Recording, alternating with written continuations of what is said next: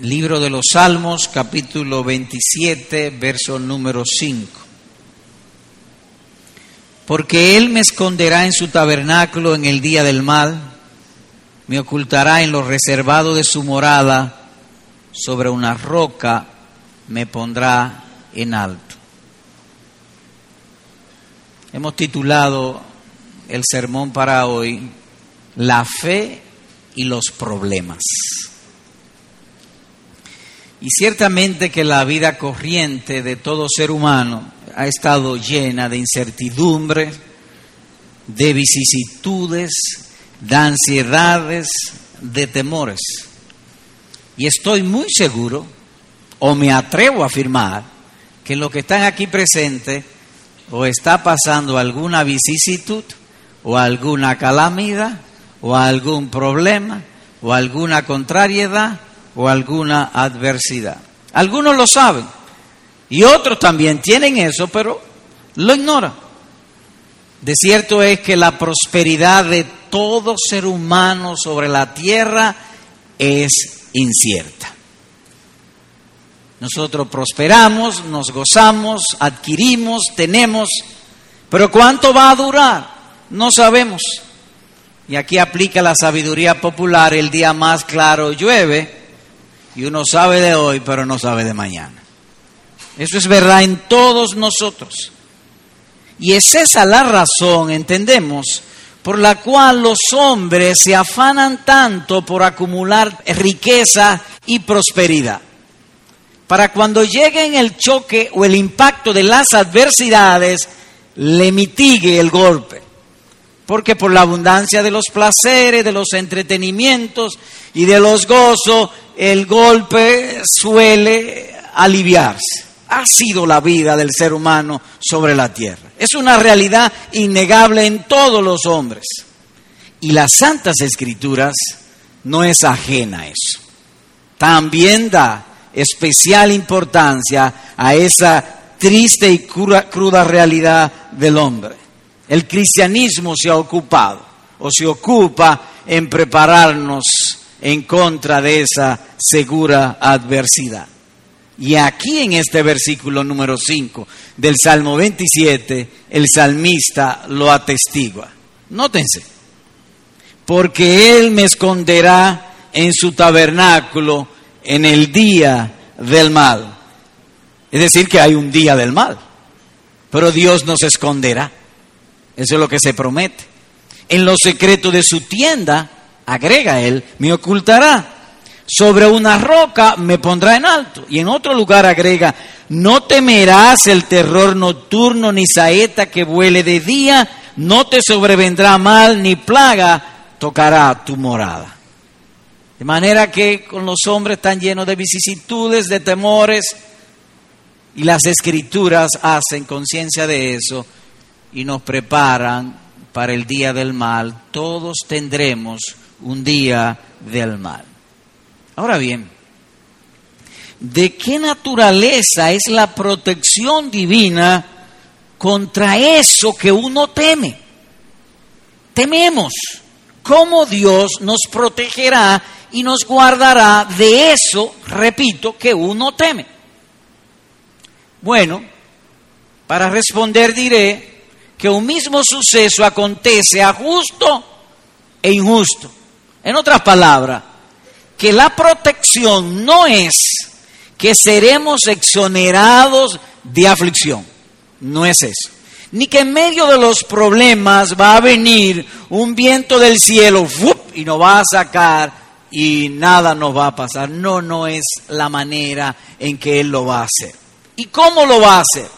Obrando en el hombre interior nuestro fortaleciéndonos, llevando nuestras mentes de la intranquilidad, la inquietud, la, turbulencia o la tribulación a calma, a paz, a tranquilidad. Así que la protección que Dios ha de dar es la seguridad y la paz que viene de confiar en sus promesas, como aquí más adelante dice el salmista, en Dios yo confiaré. Ahora bien, este santo consuelo pertenece exclusivamente a los verdaderos cristianos, o en términos bíblicos, a los que temen al Señor. No está disponible para todos los otros. La protección de Dios es solamente para sus hijos. Y de todo esto inferimos lo siguiente, que la fe en Cristo tiene una influencia fortalecedora en el corazón del hombre creyente cuando está frente a la adversidad. ¿Puedes repetir? Ok, ¿cómo no? De todo eso, inferimos esto, que la fe en Cristo tiene una influencia fortalecedora en el hombre creyente cuando éste está frente a la adversidad. De eso queremos y pretendemos y oramos hablar en esta mañana. ¿Cómo será el sermón? De este modo. Uno, la fe capacita contra los choques adversos o de la adversidad. Y dos, los creyentes serán consolados en esperanza. Así que empecemos con lo primero, que la fe capacita contra los choques adversos. Y en esta parte lo que pretendemos hacer es un ejercicio de comparación entre el hombre incrédulo y el hombre creyente, o entre el hombre malo y el hombre bueno. En el caso del incrédulo y de todos los seres humanos, Leo nuevamente el texto, dice, Él me esconderá en su tabernáculo en el día del mal. Esto es, que hay un día de angustia para ti, para mí, para nosotros, para vosotros y para ellos. Para todos los seres humanos hay un día de angustia. A diferencia del creyente, el incrédulo no está preparado para esos terribles impactos. Su carnalidad y pecado le han debilitado. Se atribula, se pierde, no sabe cómo reaccionar correctamente. Toma métodos para solucionar, para enfrentar la adversidad y al final lo que consigue es un fruto contrario a la paz y tranquilidad que andaba buscando. De manera que el caso del incrédulo es un caso trágico. Y hablando con mente natural, el salmista dice, para apoyar esto, dice él, en mi prosperidad dije yo, no seré jamás conmovido. Él no está hablando como creyente, sino que prosperó materialmente en el Salmo 30, verso 6, y entonces él dice, en mi prosperidad estoy tranquilo, estoy seguro, nadie me va a sacar. En otras palabras, que el hombre natural o la mente natural se imagina que cuando aumentan sus posesiones, aumenta su poder para vencer o solucionar los problemas y las adversidades. Pero lejos de fortalecerlo, lo debilita. ¿Cómo que lo debilita? Sí, lo debilita. Me explico. Supongamos un hombre que su vida se la gasta oyendo sus propios consejos. En otras palabras, cuando él viene una adversidad, un problema, él inmediatamente piensa lo que va a hacer y dice voy a hacer esto, esto, esto, lo otro y trata de resolver su problema. A diferencia del hombre que cuando viene un problema lo que busca es hacer o seguir el consejo de Dios. Hay una diferencia entre ellos. Uno cuando viene coge su propio consejo, según su mente, según su capacidad, según su entendimiento, así él actúa, echando a un lado el, el consejo o los consejos de Dios. Ahora bien, cuando ese hombre hace eso, implícitamente está confesando que su poder viene solo de sí mismo, a diferencia del otro, que su poder viene de Dios. De manera que cuando el incrédulo se enfrenta a un problema, él está luchando con algo mayor que él, el mundo, el maligno, con su propio poder. Terminará siendo vencido. Él lo confiesa. Él se maneja por lo que él mismo dice. A diferencia del creyente. Él dice, Él me esconderá en su tabernáculo en el día del mal, cosa que el, el incrédulo no puede decir, pero el creyente sí puede decir. Así que el incrédulo estaría descalificado de la ayuda sobre él de un poder más alto que él, porque no lo tiene, ni lo ha pensado, ni lo ha buscado. Dicho de otro modo, su incredulidad lo deja desprotegido. Él viene, hay un día de mal para él, pero lo deja desprotegido. Además de eso, él carece de un principio de vida, de un carácter santo y virtuoso que le prepare contra las adversidades o los problemas. Por el contrario, cae fácilmente. Cuando viene la idea de que va a perder lo que es su seguridad, su riqueza, su, prosperidad o sus bienes, se, se le va la mente, se agota. Su fortaleza descansa en dos columnas, salud y dinero. Esa es la fortaleza del incrédulo. Por eso se afana tanto. Cualquiera de las dos que caiga, se cae todo el resto. Vendrá frustración, amargura, depresión, tristeza, angustia. Y así mismo está escrito. No hay paz, dijo mi Dios, para los impíos. No hay paz para ellos. Y en otro lugar agrega, huye el impío sin que nadie lo persiga. Isaías 57, 21, Proverbio 28, número 1. De manera que el poder para luchar contra las adversidades no reside en nada temporal o material. La victoria está solamente en Jesucristo. Y eso es lo que el salmista dice aquí. Veas el versículo número 3, aquí mismo. Un verdadero creyente hablando. Y lo dice con una metáfora maravillosa. Versículo número 3. Aunque un ejército acampe contra mí, no temerá mi corazón. Aunque contra mí se levante guerra, yo estaré confiado. Y en otro lugar agrega el escritor divino, por la fe Moisés se sostuvo como viendo al invisible, Hebreos capítulo 11, versículo número 27. Y llamó la atención sobre Moisés. Por la fe Moisés se sostuvo viendo al invisible. En otras palabras, lo que decíamos en la inferencia cuando empezamos, que la fe produce una fortalecedora influencia en el creyente. Moisés, para dramatizarlo de esa manera, tenía eh, frente a él todo el imperio de Egipto en su contra y a la espalda el descontento de los judíos, sus hermanos en contra de él y los egipcios como enemigos. Pero él se sostuvo. ¿Cómo se sostuvo?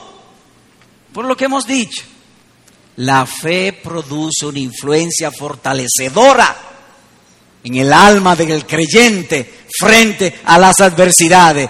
Él me esconderá en su tabernáculo en el día del mal. No temerá mi corazón. Así que el incrédulo está descalificado para esto. Esa influencia no es para él. Esa influencia solamente es para aquellos que han nacido de nuevo en Jesucristo. En el caso del creyente, permítame abundar en esto, para consuelo al alma del pueblo santo, su alma es potenciada o fortalecida, como hemos dicho. Oigan este texto. La gracia de Dios se ha manifestado para salvación a todos los hombres, enseñándonos que renunciando a la impiedad y a los deseos mundanos, vivamos en este siglo sobria, justa y piadosamente. Mírenlo ahí. La gracia se ha manifestado para salvación, salvarlo del pecado, salvarlo de los problemas, de las eh, vicisitudes, de los temores, de la angustia, de la depresión. Para eso se ha manifestado la gracia. ¿Y qué hace la gracia? Nos enseña ¿Y qué enseña la gracia? Nos enseña a renunciar al mal y al mismo tiempo produce en nosotros un carácter virtuoso, fuerte, poderoso para enfrentar las adversidades. Un nuevo temperamento, un nuevo carácter, sobrio, justa o equitativa y piadoso. Esa es la influencia que produce la fe en los creyentes. Por eso el salmista habla con tanta propiedad, porque Él me esconderá en, el taberna, en su tabernáculo en el día del mal. Así que el, el cristianismo forma en el creyente buenos hábitos, virtuosos, que favorecen la mente el lugar donde Dios va a obrar para mudarlo cuando Él esté atribulado o venga el problema, mudarlo a esa su habitación, a la paz de Dios. Eso hace Él con nosotros. Mire conmigo otro caso. Juan 16, por favor. Le invito a ir allá. Juan 16, verso 33. Leo. Estamos hablando de la influencia que produce la fe para fortalecer el corazón del creyente frente a las adversidades. Verso 33. Estas cosas os he hablado. ¿Hoy para qué? Para que en mí tengáis paz. En el mundo tendréis aflicción, pero confiad, yo he vencido al mundo. Varias cosas dice el texto.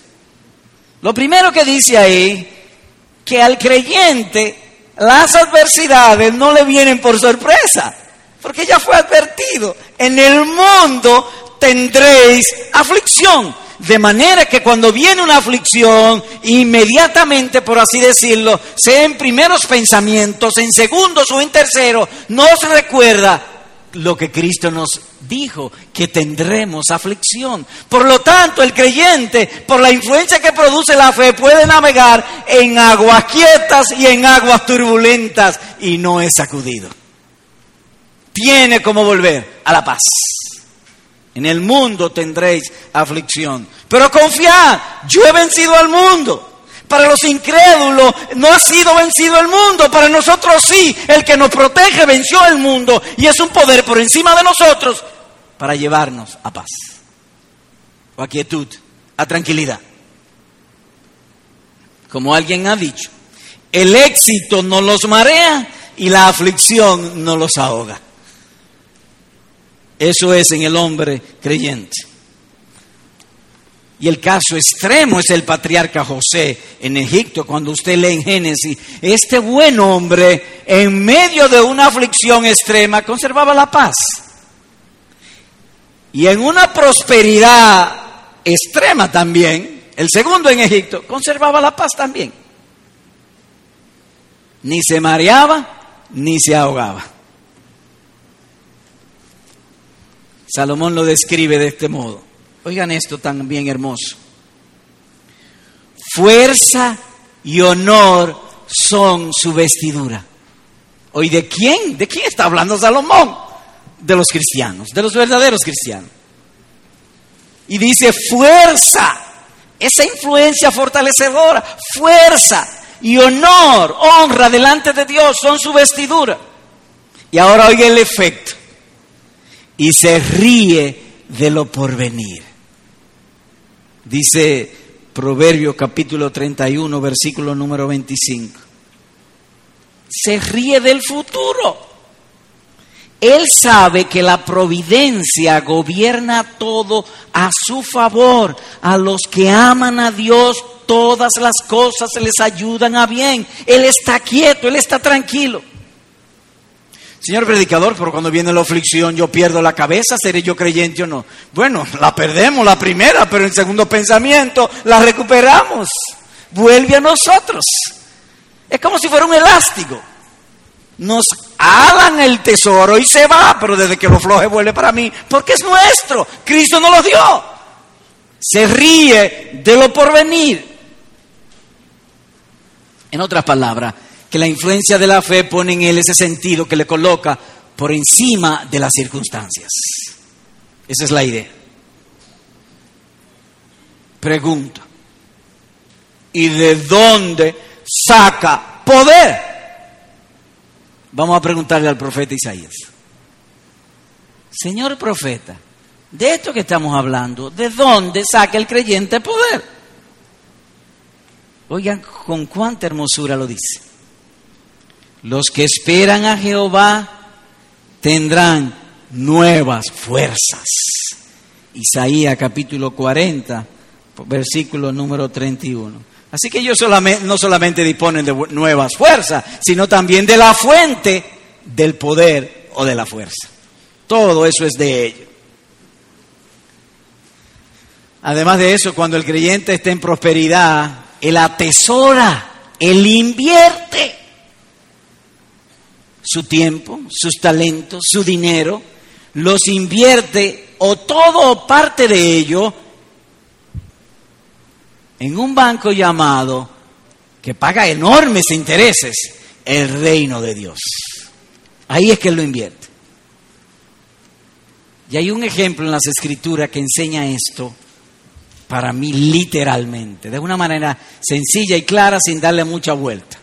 Vayamos allá. Hechos capítulo número 10. Hechos 10, versos 30 y 31. Leo entonces. Verso 30.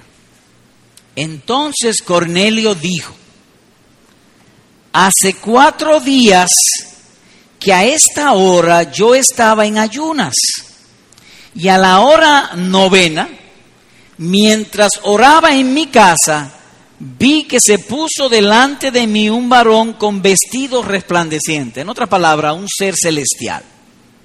Y dijo, Cornelio, tu oración ha sido oída y tus limosnas han sido recordadas delante de Dios. En otras palabras, que hubo un tiempo en que Cornelio invirtió en el banco llamado Reino de Dios. Y ahora el ángel le dice, lo que tú invertiste fueron recordados delante de Dios. Por eso yo he venido, después que tú has ayunado y has orado, he venido, he venido a ti, Dios ha venido a ti. ¿Por qué? Porque Él me esconderá en el tabernáculo, en su tabernáculo, en el día del mal. Serán recordadas. Permítame leer esta nota en este, en este aspecto. El creyente pues dispone de recursos espirituales o de singular consuelo estando en pobreza como en medio de riqueza, en necesidad como en escasez, en enfermedad como en la salud, en la soledad como en la compañía, estando con hermanos como no estando. Por la fe en el Señor Jesucristo. Vale ciertamente más que todo oro precioso. Y el Señor Jesucristo también agrega en otro lugar, estas cosas os he hablado para que mi gozo esté en vosotros y vuestro gozo sea perfecto, dice Juan capítulo 5, versículo número 11. La voz de Cristo es operativa. ¿Recuerdan ustedes el caso de Lázaro? Lázaro estaba con cuatro días en la tumba, su cuerpo ya hería y Jesús dijo, Lázaro sal fuera y Lázaro salió. Esa misma voz operativa dice, estas cosas yo os he hablado para que mi gozo esté en vosotros, que en el día de la adversidad tu mente sea mudada por mi gracia y mediante tu fe de la tribulación, de la angustia, de la depresión, de la tristeza, a la paz. Eso hace Él con nosotros. De manera que el creyente, por así decirlo, es como un corcho. No importa el tipo de agua, Él siempre está flotando. Y aunque usted lo tome y lo ahogue, lo meta allá abajo en el agua y el agua le dé por encima de la cabeza, tan pronto lo suelte, sube. Segundos pensamientos, usualmente en los creyentes, son mejores que primeros sube, flota.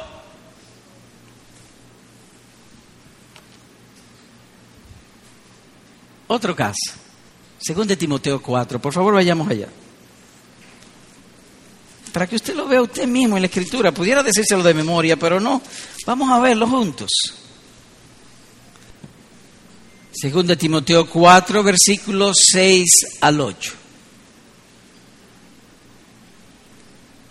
Dice así porque yo ya estoy para ser sacrificado y el tiempo de mi partida está cercano. He peleado la buena batalla, he acabado la carrera, he guardado la fe.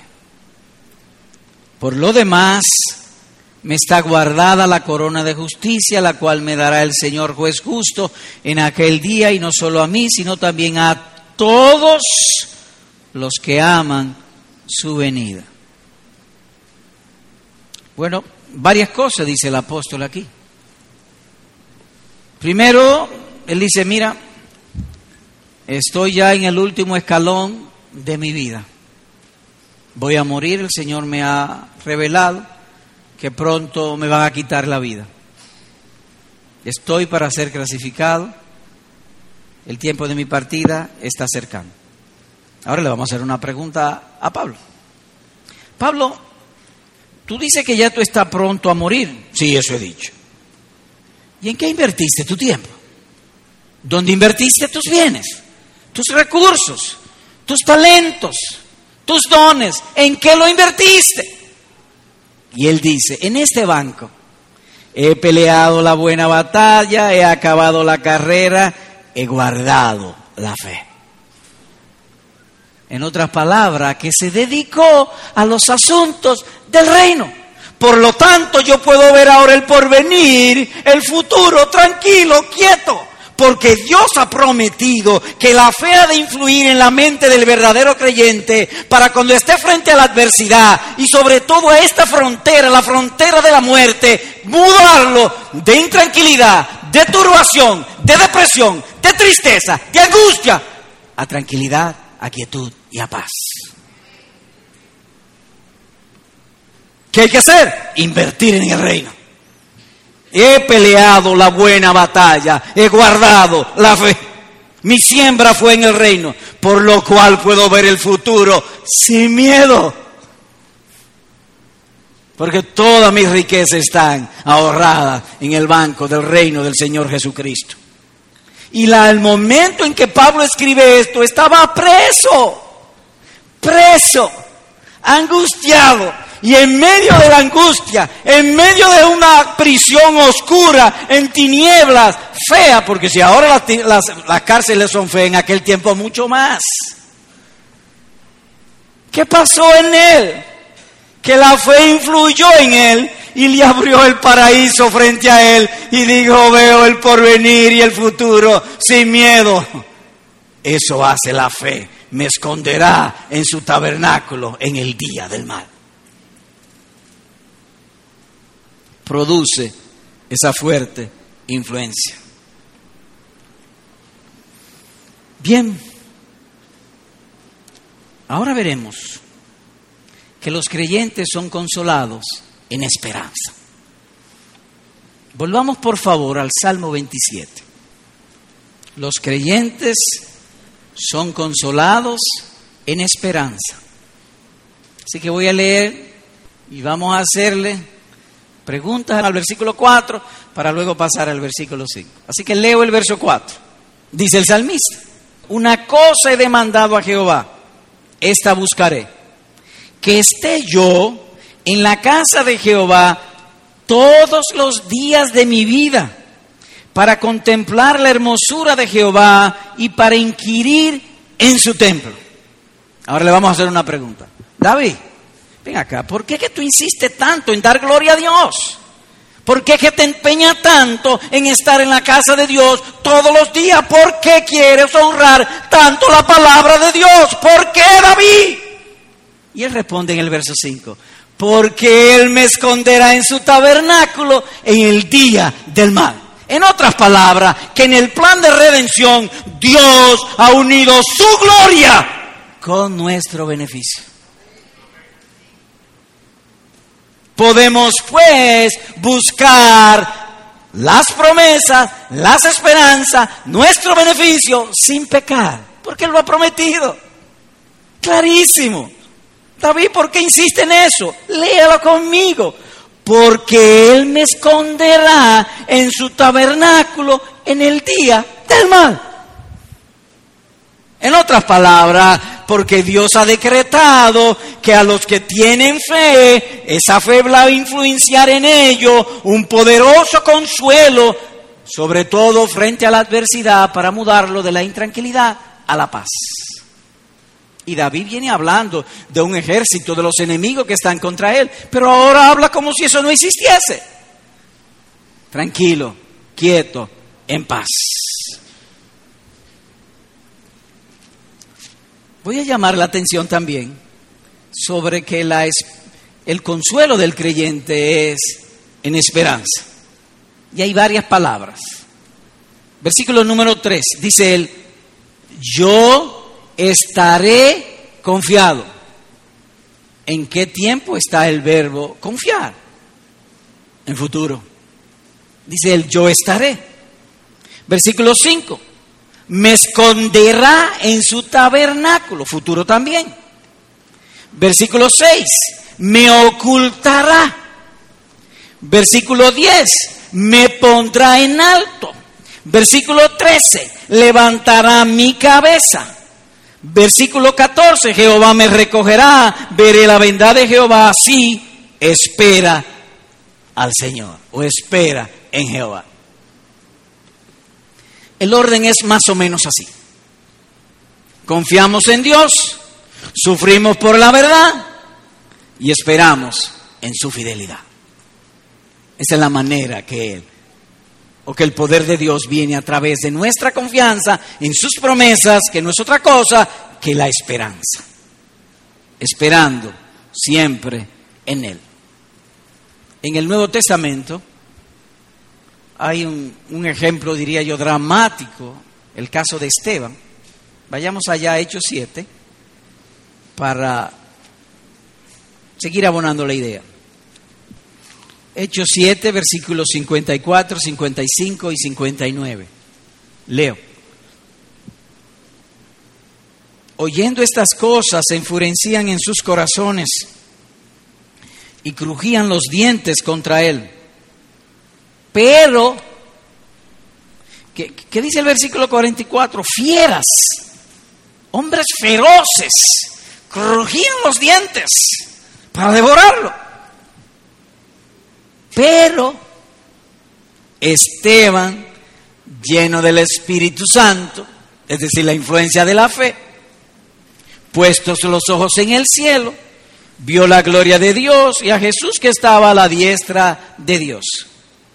Versículo 59. Y apedreaban a Esteban mientras él invocaba y decía, Señor Jesús, recibe mi espíritu. ¿Qué estaban haciendo con Esteban? Lo estaban apedreando. Pero él reacciona como si le hubiesen puesto un abanico con aire acondicionado. Tranquilamente, en paz, quieto. En otras palabras, hay una enseñanza aquí, que mientras más cerca andemos de la gloria de Dios, más fortaleza tendremos en el corazón frente a las adversidades que puedan presentársenos en este mundo. Esa es la idea. ¿Y cómo se anda en la gloria de Dios? Honrando su palabra. Los que me aman mi palabra guardarán. Así que en el caso del creyente, hay en ellos un poder más que humano. Por eso a veces decimos, hermano, cuando tú estés frente a una adversidad, no mire la circunstancia, porque si mira la circunstancia te puede pasar como a Pedro, que si un día, cuando vio el viento, mira a Jesús. Y un poder más que humano vendrá sobre tu corazón, te sostendrá y mudará tu tristeza en gozo, en canto y en alegría. Aleluya, gloria a Dios.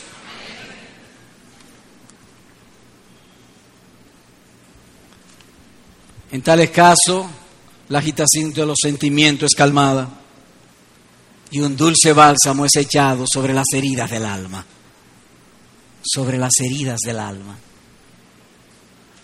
Qué maravilloso es. Un dulce bálsamo es echado sobre las heridas del alma, porque las injurias y todas esas cosas nos hieren, nos abaten. Pero la influencia de la fe echa ahí. Hay unas películas ahora que que la gente la hieren y entonces se va la herida. Eso es lo que el Señor hace. Eso es virtual, es una película, pero con los creyentes es real. Las heridas del alma se le echa un bálsamo, Él se la echa para curarlo totalmente. Al mismo tiempo veamos que mientras más se sufre por la verdad, más fuerte es la esperanza de gloria.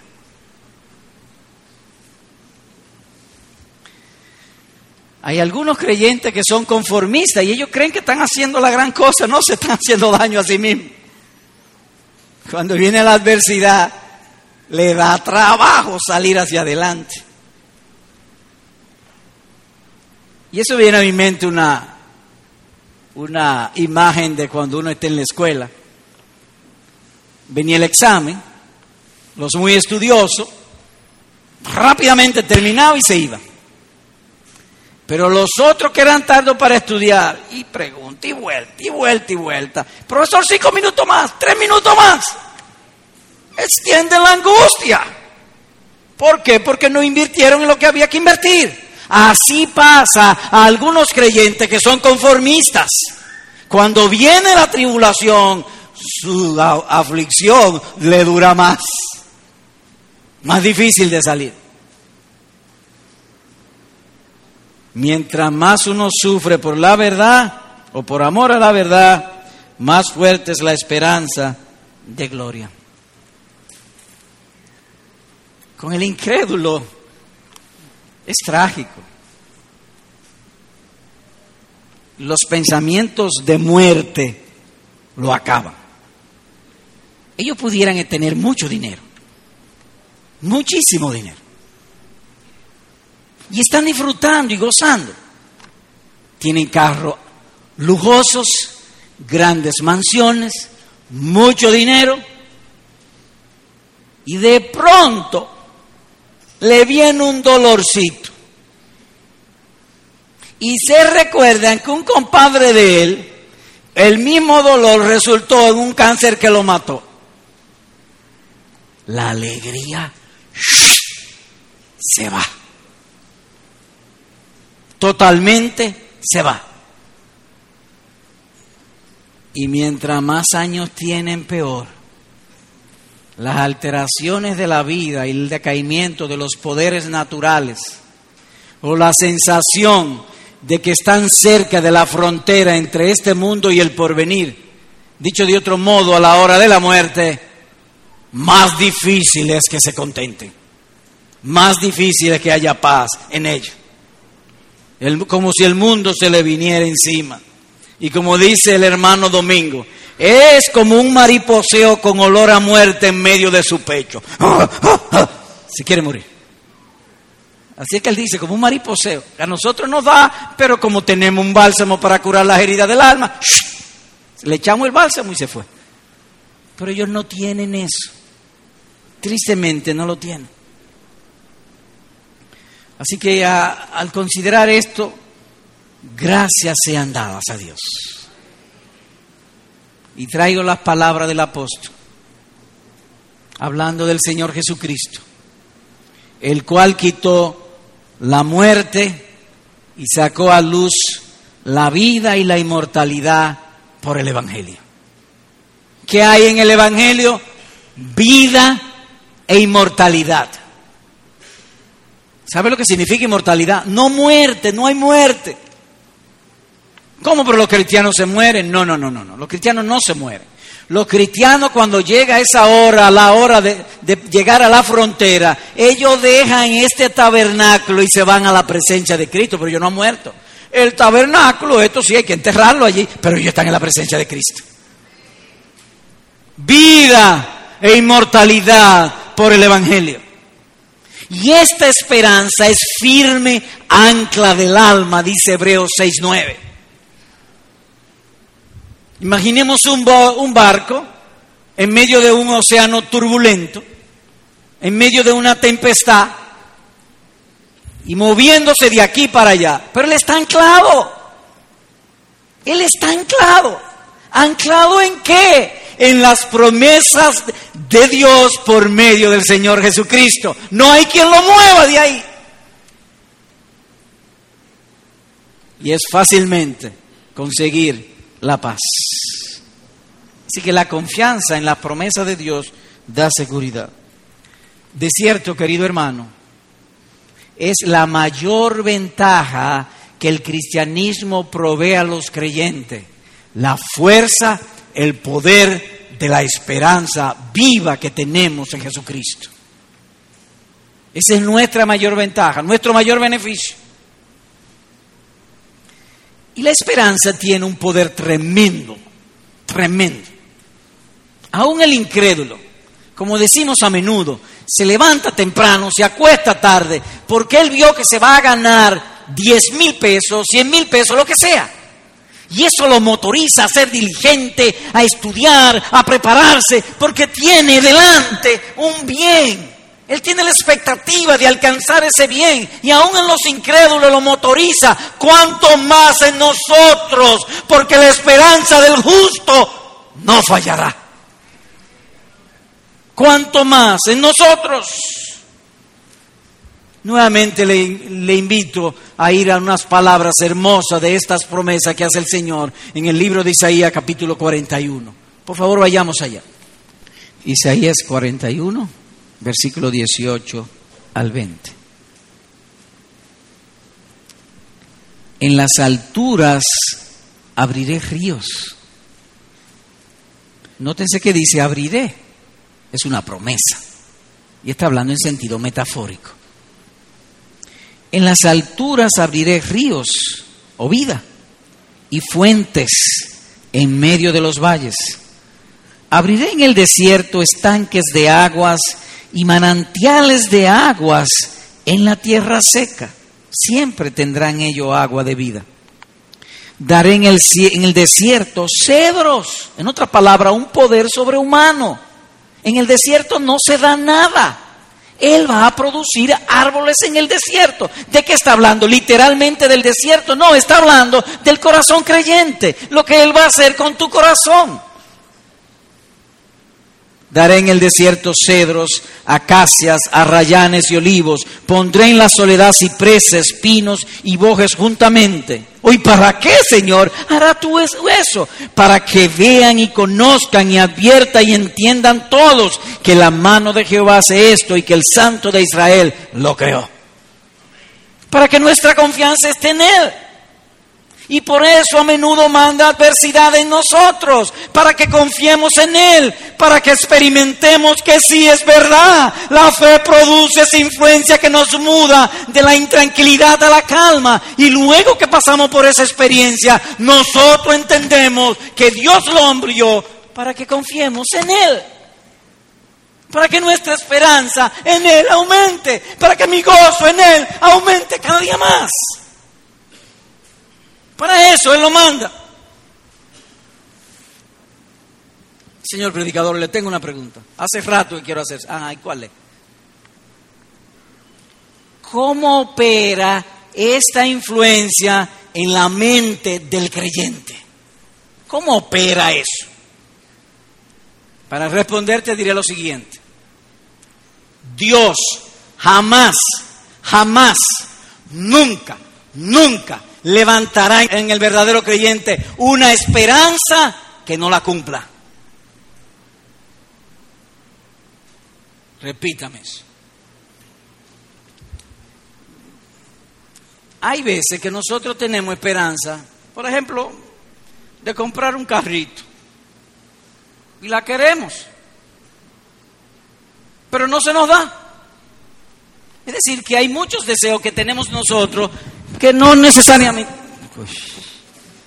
que no necesariamente vienen de Dios. Pero el deseo que venga de Dios, Él lo va a cumplir. Eso es lo que estoy diciendo.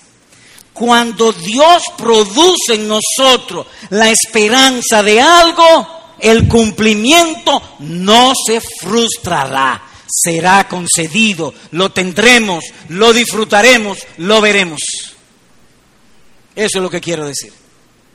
O que cuando la esperanza surja como consecuencia de creer en su palabra. Un ejemplo. Oigan lo que dice David acuérdate de la promesa dada a tu siervo, en la cual me has hecho esperar. Salmo 119, versículo número 49.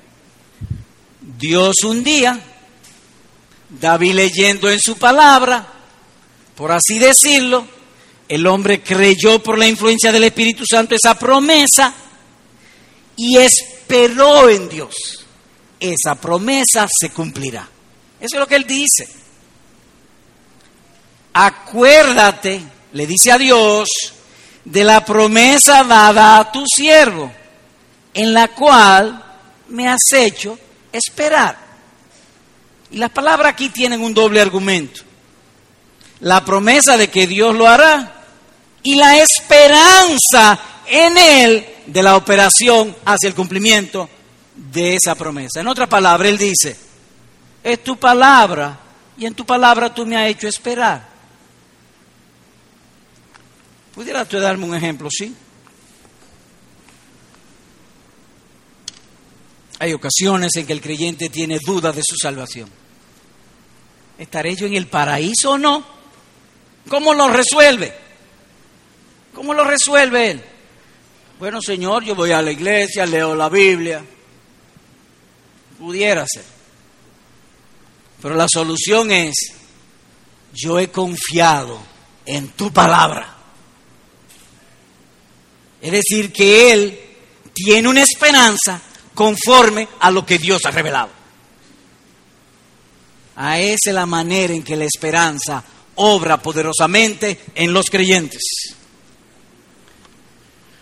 En otro lugar dice, y cuando hayáis padecido por un poco de tiempo, es decir, padecimiento por amor a la verdad, el Dios de toda gracia, quien os ha llamado a su eterna gloria en Cristo Jesús, el mismo os restaurará, os afirmará, os fortalecerá y os establecerá. Primera de Pedro, capítulo 5, versículo número 10. O dicho de otro modo, si nosotros siendo impíos, Dios nos llamó al Evangelio, cuanto más ahora no nos dará todas las cosas que pertenecen a la vida eterna y a la salvación. ¿Qué vimos hoy? Bueno, hoy vimos que la fe en Cristo y su palabra tiene una influencia fortalecedora en el corazón del creyente, en especial frente a las adversidades. De modo que robustece al cristiano contra esos choques, porque vienen los choques, en el mundo tendréis aflicción. Eso viene, de alguna manera u otra viene. La fe entonces nos va a llevar a tranquilidad. Se hizo también una comparación entre el incrédulo, que todo el poder para solucionar está en él mismo. Cuando algo por encima de él viene, no puede hacer nada. Cuando venga la muerte, él no puede hacer nada, lo va a mandar al infierno. Pero en el caso de nosotros no. Cuando morimos, un poder sobrenatural nos va a llevar al paraíso. Él no se esconderá en su tabernáculo en el día del mal. Dos aplicaciones. Hermano, para combatir los problemas solo hay dos métodos, el mundano o el cristiano, no hay más. Una de dos, seas tú pobre o rico, sabio o necio, le aseguro que los problemas vendrán sobre ti más temprano que tarde. No hay manera que tú puedas esconderte de las adversidades en este mundo. Inevitable, donde quiera que te esconda, te alcanzarán. Un día te alcanzarán. Entonces lo sabio es prepararnos para eso.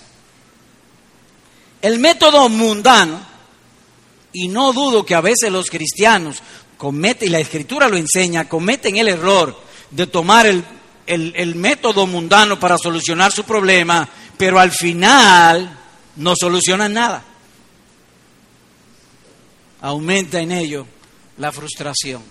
El método cristiano asegura la victoria, totalmente la asegura. El salmista dice, encomienda a Jehová tu camino y confía en Él y Él hará Salmo 37, versículo número 5. ¿Cómo que dice? Encomienda a Jehová tu camino y confía en Él y Él hará. ¿Y qué significa eso? Dios resolverá por ti. Esa es la idea. En el método mundano, o resuelve tú mismo con todos los recursos que tú tengas a tu mano y no vas a resolver. En el método cristiano hay victoria segura. ¿Y cuál es la razón? ¿Por qué es así? Oh, porque él ha prometido que en el día de la angustia me esconderá en su tabernáculo, en los secretos de su tienda, o me ocultará y sobre una roca me pondrá en alto. Así que hay solo dos métodos. Y obviamente lo que quiero decir con eso es, escoge el camino del método cristiano. Renuncia al mal, al mundano y aférrate al método cristiano. No quisiera terminar sin decir algunas palabras a nuestros amigos. Amigo, te invito a que seas oveja de Cristo y obtengas la protección de Dios. Oye esto, dice el Señor Jesucristo, mis ovejas oyen mi voz y me siguen, y yo les doy vida eterna, y no perecerán jamás. Mi Padre que me las dio es mayor que todo. En otra palabra, que las ovejas de Cristo serán protegidas por Él siempre. Pero ese no es tu caso. Tú no tienes esa protección. Sí, pero a mí me gusta el Evangelio, me gusta la Biblia. Yo no estoy hablando si te gusta el Evangelio. Bien, bien hace. Pero esto, eso no es suficiente. Trata de comprar un galón de gasolina con 50 pesos. No podrá. Pero es bueno los 50. Nada más te faltan, yo no sé cuánto, hasta llegar a 150. Quizás nada más te faltan 100. Pero faltan. Y lo mismo te digo te falta. A ti te falta. Así que te invito solemnemente, en esta hora, ahí tú sentado, a que te conviertas a Dios. ¿Y cómo se hace eso? Fácil, bien fácil. Lo difícil fue para Cristo en la cruz. Lo fácil es para nosotros, creer. Así que ahí en tu asiento, pídele a Él, Señor, perdona mis pecados.